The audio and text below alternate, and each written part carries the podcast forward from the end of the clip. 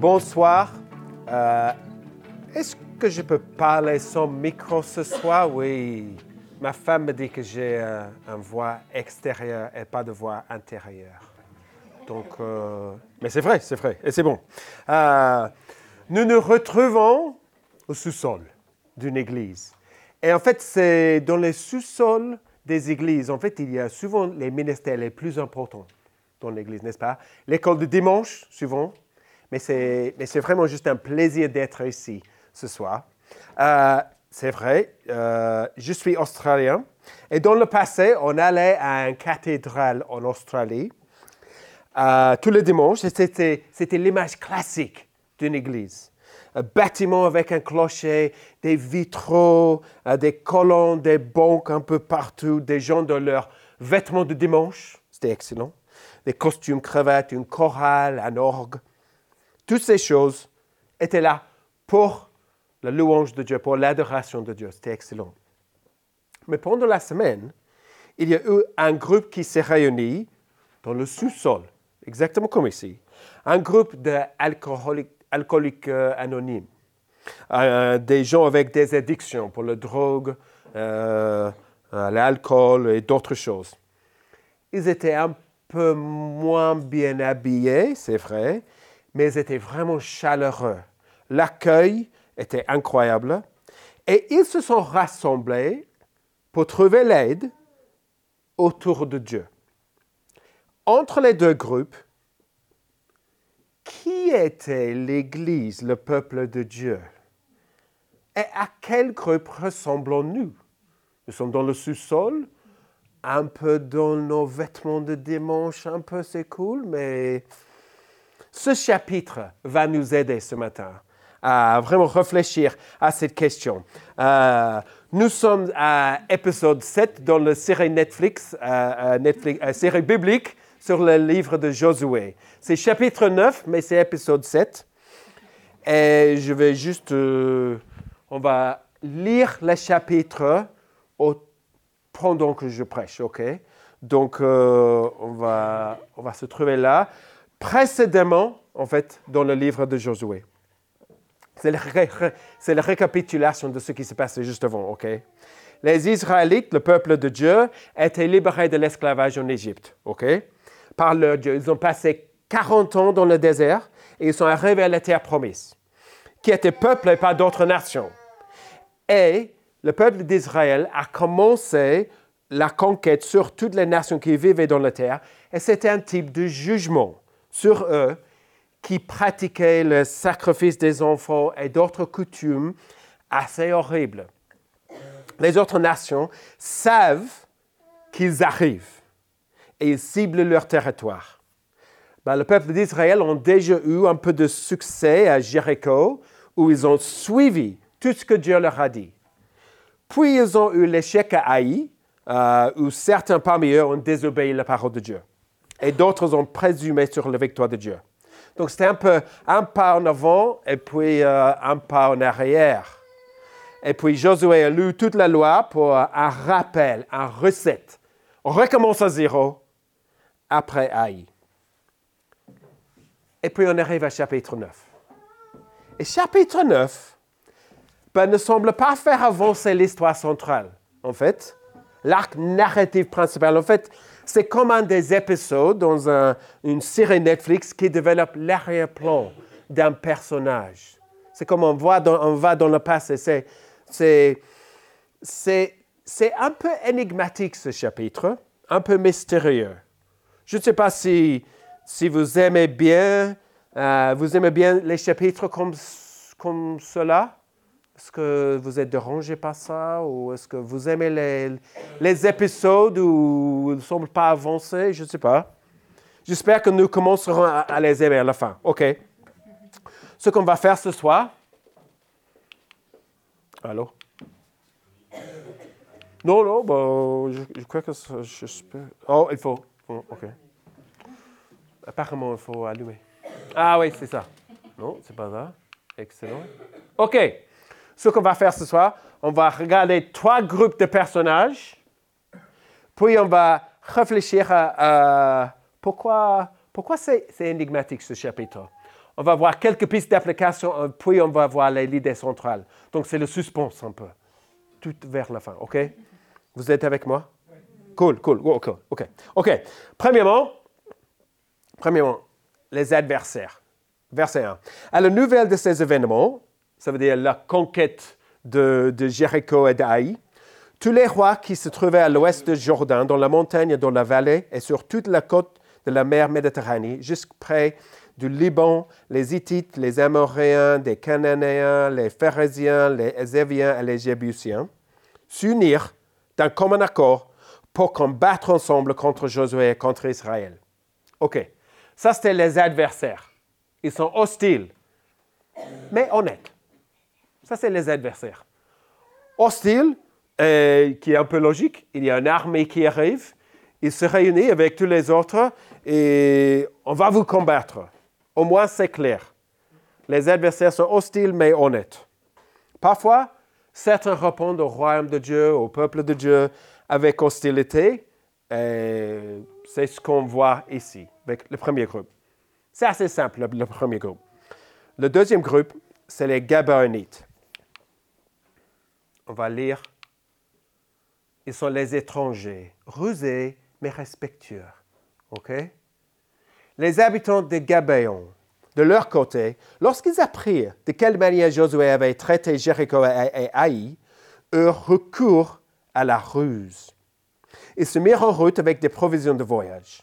Ils prirent de vieux sacs pour leurs ânes, ainsi que de vieilles outres à vin, déchirées et recousues. Ils portaient à leurs pieds de vieilles sandales raccommodées et sur eux de vieux vêtements. Et tout le pain qu'ils avaient pour nourriture était sec et en miettes. Donc ils vivent dans la terre que les Israélites vont concourir, mais ils font semblant de venir d'un pays éloigné. On, peut les imaginer chez eux, juste avant le voyage, euh, chercher des vieux sacs, chercher des, vieux vêtements qui étaient là. Ah, heureusement qu'on n'a pas jeté ces vieux sacs, ça va être utile maintenant. Et ils, rassemblent tous les trucs comme ça, le pain sec. Ils rentrent dans le personnage, n'est-ce pas? C'est impressionnant. Ils ont, je crois qu'ils ont même créé un compte Instagram, je suis pas sûr, mais juste pour détailler le voyage. C'était vraiment, vraiment le subterfuge bien élaboré, bien planifié. Ils allaient,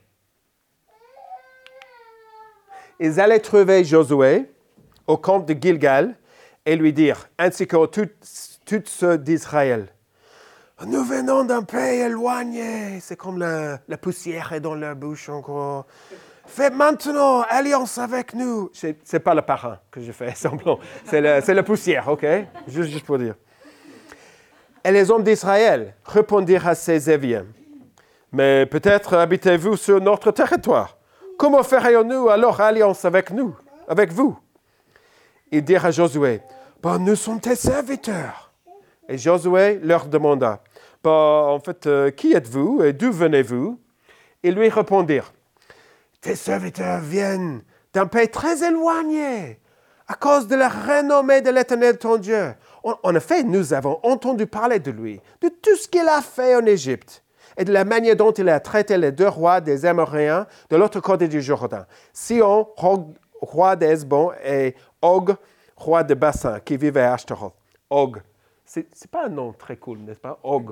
Un peu, je crois qu'il n'était pas très intelligent, mais on continue.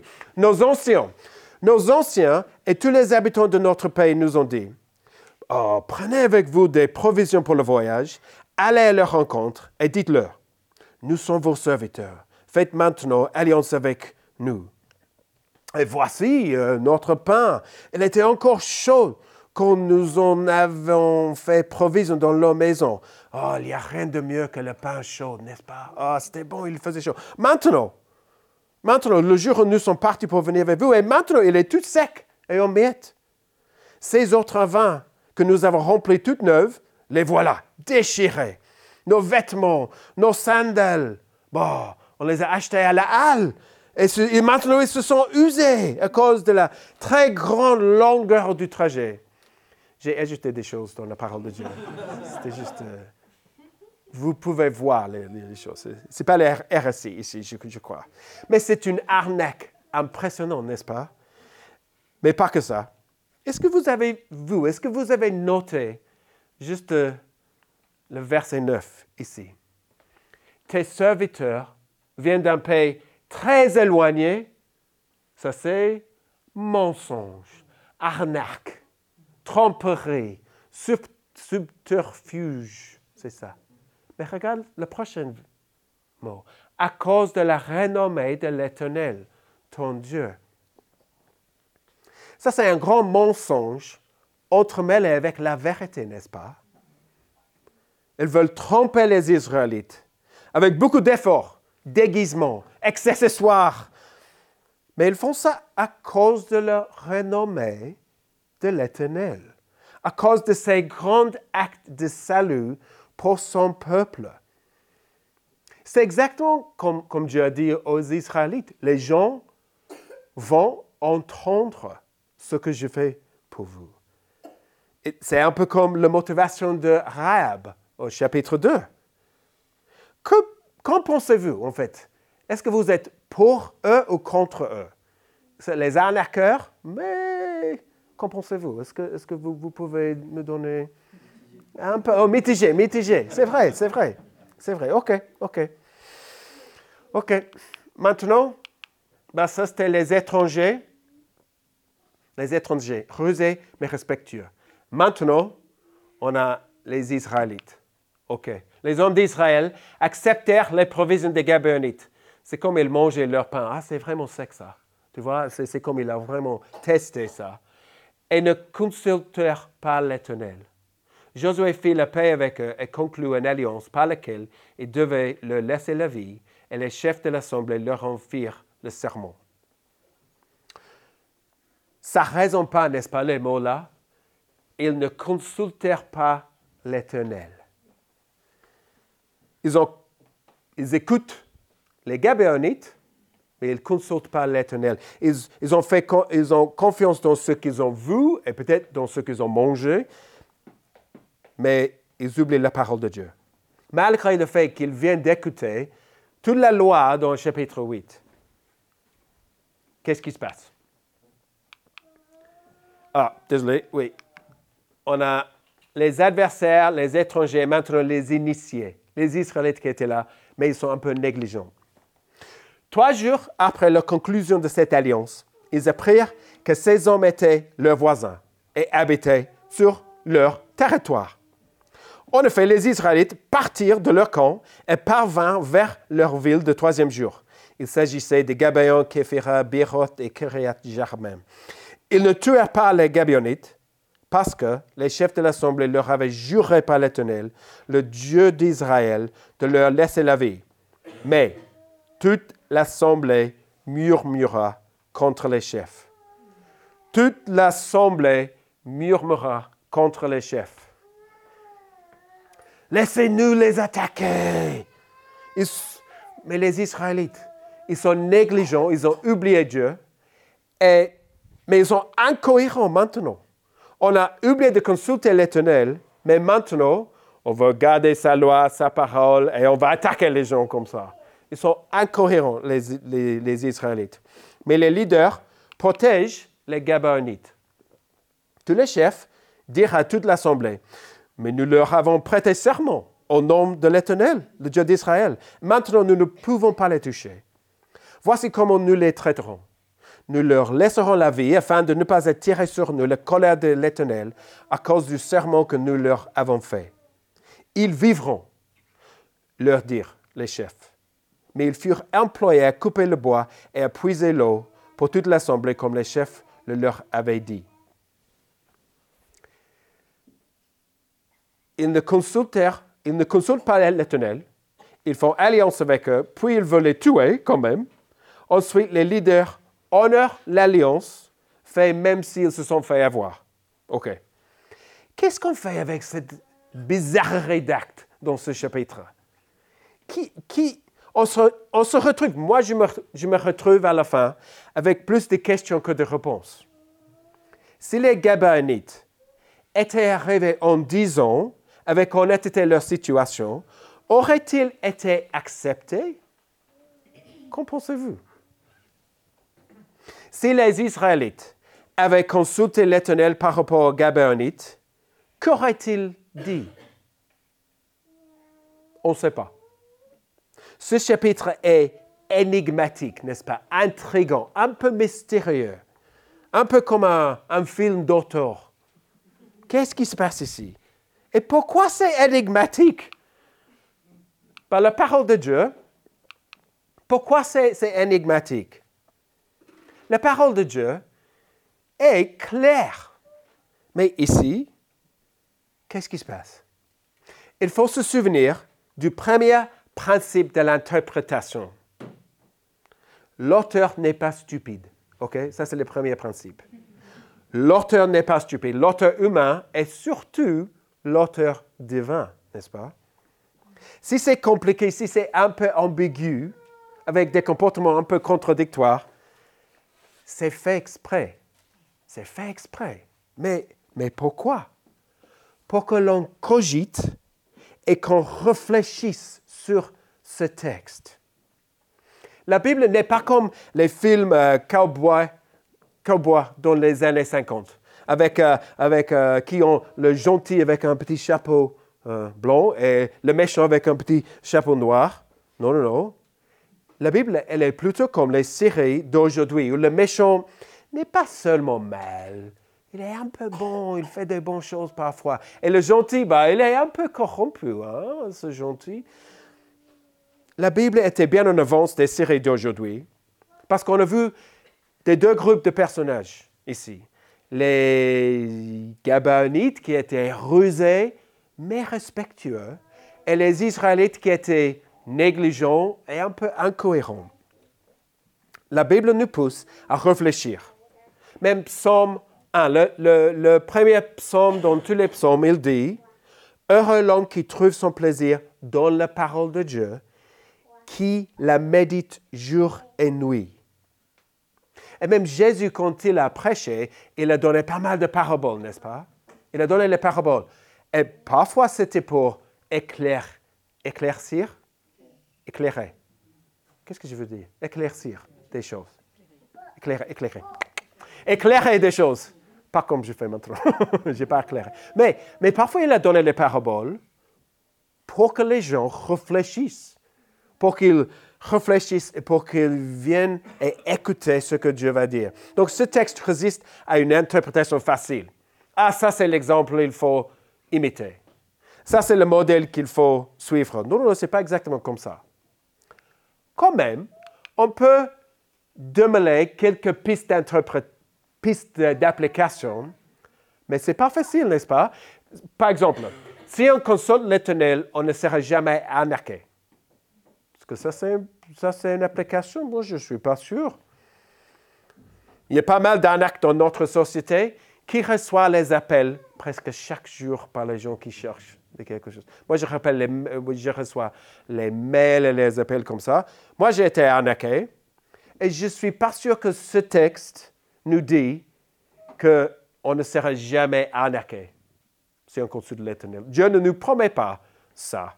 Le monde est brisé, il y a les gens rusés dans la vie. N'oubliez pas de consulter l'Éternel. Qu'en pensez-vous? Il me, semble que ça, c'est là, n'est-ce pas? C'est, c'est là dans le texte. Le mot résonne dans le texte. C'est toujours un bon rappel, n'est-ce pas? N'oubliez pas de consulter l'Éternel. bien sûr, oui. Il y a pas mal de temps dans nos vies, n'est-ce pas?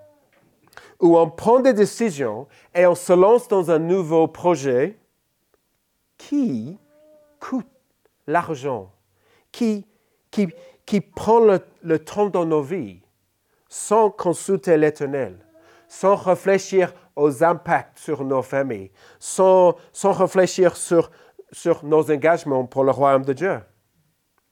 Même parfois, il y a ceux qui ont les, enfants, parfois les activités de nos enfants nous empêchent peut-être d'aller à l'église ou de, faire d'autres choses. C'est juste, il y a des conséquences pour nos décisions. Et c'est important toujours. N'oubliez pas de consulter l'Éternel pour les décisions dans nos vies. Peut-être il y a une autre piste d'application. Honorez votre parole même si vous vous êtes fait avoir. Je ne sais pas. Peut-être. le dernier, ne vous inclinez pas sous la pression des opinions comme les leaders d'Israël. Est-ce que vous pensez que les leaders d'Israël avaient raison de, de garder leur parole avec les Gabaonites? Qu'en pensez-vous?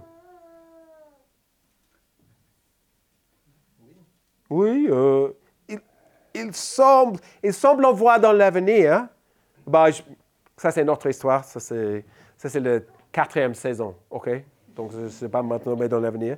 Il me semble que, que euh, le, roi Saoul, dans 1 Samuel, on voit qu'en fait, il tue certains Gabonites et en fait, Dieu juge le roi et, le, peuple aussi à cause de ce qu'il a fait. Donc, il semble que les, leaders oui. Ils ont fait bien de garder leur parole. Et donc ça, c'est un mot euh, pour ceux qui sont aux responsabilités d'autres ici, d'autres personnes, que ce soit famille, que ce soit les anciens de l'Église. Si vous gérez une équipe au travail, ne vous inclinez pas sur la pression des opinions des autres si vous pensez qu'en fait, ce n'est pas bon ce qu'ils voulaient. ils sont des, des bonnes pistes, peut-être, ici. Mais on trouve l'idée centrale dans les derniers versets. Regardez avec moi, les derniers versets. L'idée centrale. Josué fait appeler les Gabonites et leur dit Mais pourquoi nous avez-vous trompés en disant Nous sommes très éloignés de vous, alors que vous habitez sur notre territoire Maintenant, vous êtes maudits et vous ne cesserez pas d'être dans l'esclavage, de couper du bois et de puiser de l'eau pour la maison de mon Dieu. Il y a des conséquences pour leurs actions rusées, pour leur arnaque, l'esclavage presque là. Mais leur réponse est incroyable. Ils répondirent à Josué, on avait reporté à tes serviteurs les ordres de l'Éternel, ton Dieu, à Moïse, son serviteur. Il était question de vous livrer tout le pays et de détruire devant vous tous ses habitants. Et votre présence nous a inspiré une grande peur pour notre vie. Voilà pourquoi nous avons agi de cette façon. Maintenant, nous voici entre tes mains. Traite-nous comme tu trouveras bon et juste de le faire. Mais ça, c'est une réponse incroyable, n'est-ce pas? Vous voyez, ils ont écouté les ordres de l'Éternel.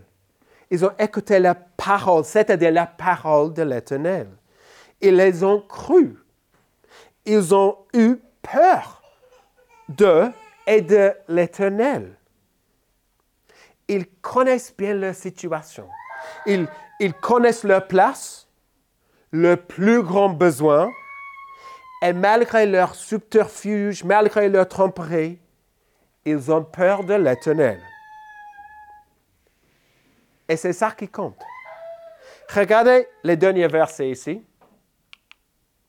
Josué agit envers eux comme il avait été décidé. Il les délivra des Israélites qui ne les firent pas mourir, mais il les destina dès ce jour à couper du bois et à puiser de l'eau pour l'assemblée et pour l'autel de l'Éternel à l'endroit que l'Éternel choisirait. C'est ce qu'ils font encore aujourd'hui. C'est une, une, conclusion positive ou négative ici? Ils restent comme serviteurs, mais qu'est-ce qu'ils font?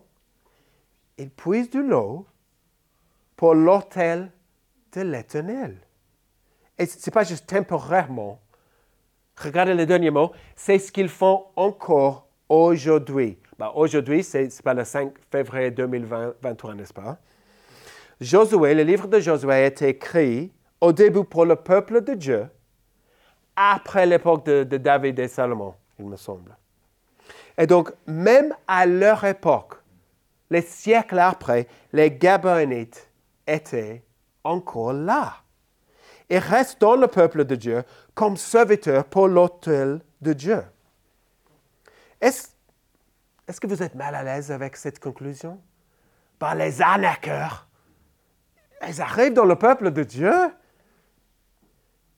Je crois que c'est le but de ce chapitre, que nous sommes un peu mal à l'aise avec cette, conclusion. Mais dans le chapitre suivant, les Israélites protègent les Gabonites quand les autres nations les attaquent parce qu'ils ont fait alliance avec Israël. Et Gabaon devient une ville où l'arche de l'alliance reste souvent à l'époque de David et Salomon un peu plus tard. Un des envahissants de David, le roi David, était un Gabonite. Et les Gabonites faisaient partie des gens qui ont reconstruit les murs de Jérusalem avec Néhémie après l'exil. Donc, ce, il se retrouve dans le peuple de Dieu. Et donc, je crois que cette conclusion est positive. Et l'idée centrale pour nous, c'est que Dieu accepte les gens imparfaits, rusés, négligents, incohérents, qui le craignent. Les gens imparfaits, quand les Israélites lisaient ou écoutaient à l'époque le livre de Josué, ils ont regardé autour d'eux et ils ont vu les Gabonites parmi eux.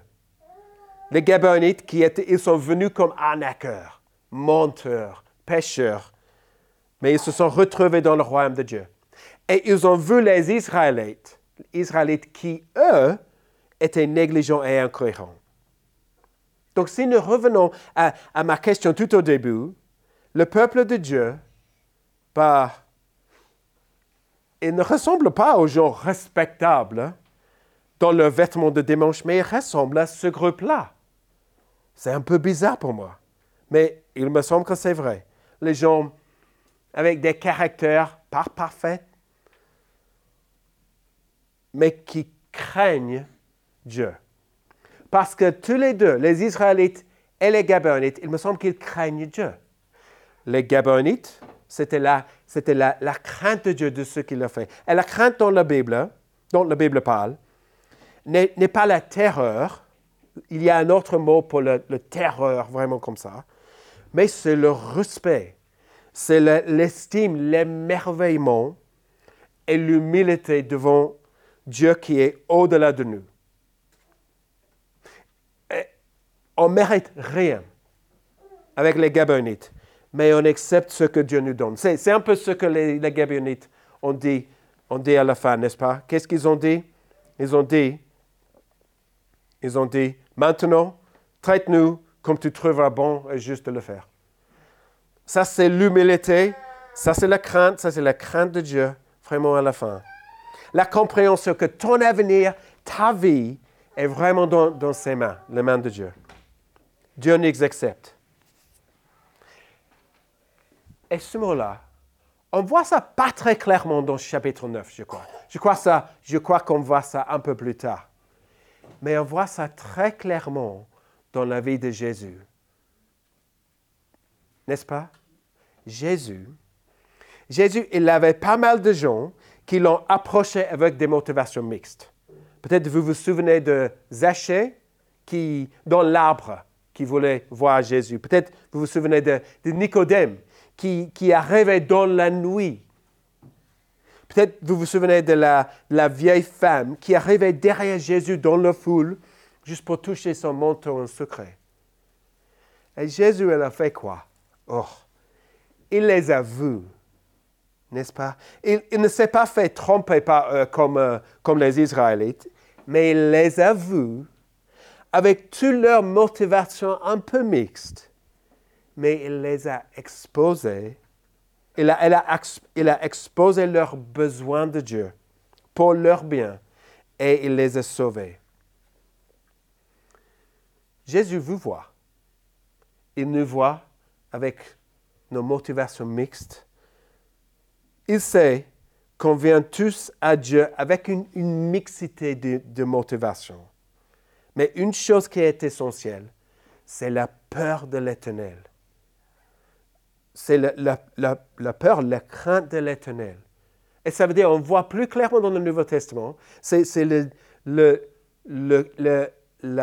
notre besoin d'être pardonné par Dieu. C'est ça, qui nous mène vers Jésus pour trouver tout cela. On va juste terminer maintenant avec juste quelques pensées. Peut-être vous venez d'arriver dans l'Église. Peut-être vous vous identifiez avec des Gabonites ici. Si vous pensez ne pas être digne ou acceptable à Dieu, avec euh, des motivations mixtes, Dieu t'accepte malgré tes motivations mixtes. Si tu viens vers lui avec humilité, en cherchant le pardon, en cherchant une relation avec lui, il est, il est prêt à nous pardonner, à, à nous accepter. Il, désire nous accepter. Si vous vous sentez peut-être trop différent des autres parfois, ou peut-être vous vous dites que les gens ne m'accepteraient pas s'ils me connaissent vraiment. Ben, Ce n'est pas le cas. ok? C'est le contraire. Ce qui unit les gens dans le peuple de Dieu, c'est l'acceptation de leur nature rusée un peu, n'est-ce pas? Imparfait, incohérent, et leur crainte de Dieu. Ça, c'est, le peuple de Dieu. Et peut-être vous vous identifiez plutôt avec les Israélites. Peut-être vous êtes dans l'Église depuis longtemps. Ce chapitre est un rappel aux Israélites, n'est-ce pas? La dernière phrase, ce c'est ce qu'ils font encore aujourd'hui, c'est un rappel aux Israélites. Quand ils regardent autour d'eux, ils ne voient pas un peuple parfait, un peuple pur. Non, ils voient des gens rusés comme des Gabonites, ou des gens qui oublient Dieu, des gens qui sont un peu incohérents. Il me semble que ce qui distingue l'Église ou le peuple de Dieu, parmi tous les autres groupes dans notre monde est le fait que le peuple de Dieu est vraiment ouvert aux gens imparfaits, rusés, négligents, qui craignent Dieu. En fait, c'est ouvert que aux gens imparfaits, n'est-ce pas? Euh, Groucho Marx, il était un humoriste euh, dans un autre siècle, il a dit Je ne ferai jamais partie d'un club qui m'accepterait pour membre. C'est un peu contre-intuitif, il faut réfléchir à ça. Mais ça, c'est l'Église. D'autres groupes acceptent les gens, mais ils ne parlent pas de leurs fautes, leurs défaillances. Mais dans l'Église, on n'a pas peur de parler de nos fautes, parce qu'on connaît le Dieu qui nous accueille. Et il veut nous transformer. Et parfois, il faut parler de nos fautes, de nos faiblesses avec nos frères et nos sœurs. Il faut qu'on soit transparent, authentique les uns avec les autres parce que Dieu va nous changer. Il va, il, va nous changer en exposant nos péchés, nos faiblesses à la lumière de la bonne nouvelle. Et ça va être pour notre bien, pour notre maturité. L'Église n'est pas un club pour les gens qui savent se débrouiller avec la vie. Non, non, non. L'Église, c'est un hôpital pour les gens qui savent qu'ils ont besoin d'aide. Je vais prier maintenant et puis on va passer dans le moment de Sainte Seine. Donc, priez avec moi. Prions.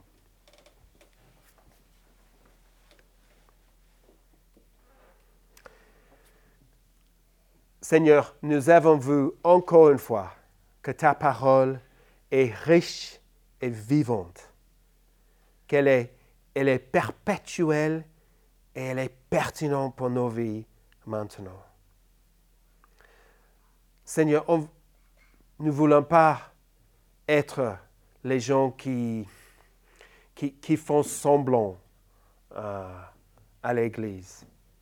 Seigneur, nous voulons être les gens qui sont honnêtes, qui sont transparents, qui savent qu'on a besoin de ton pardon et qui est honnête et ouvert aux autres qui arrivent quoi que ce soit leur motivation, quoi que ce soit leur, euh, leur vêtements, leur comportement.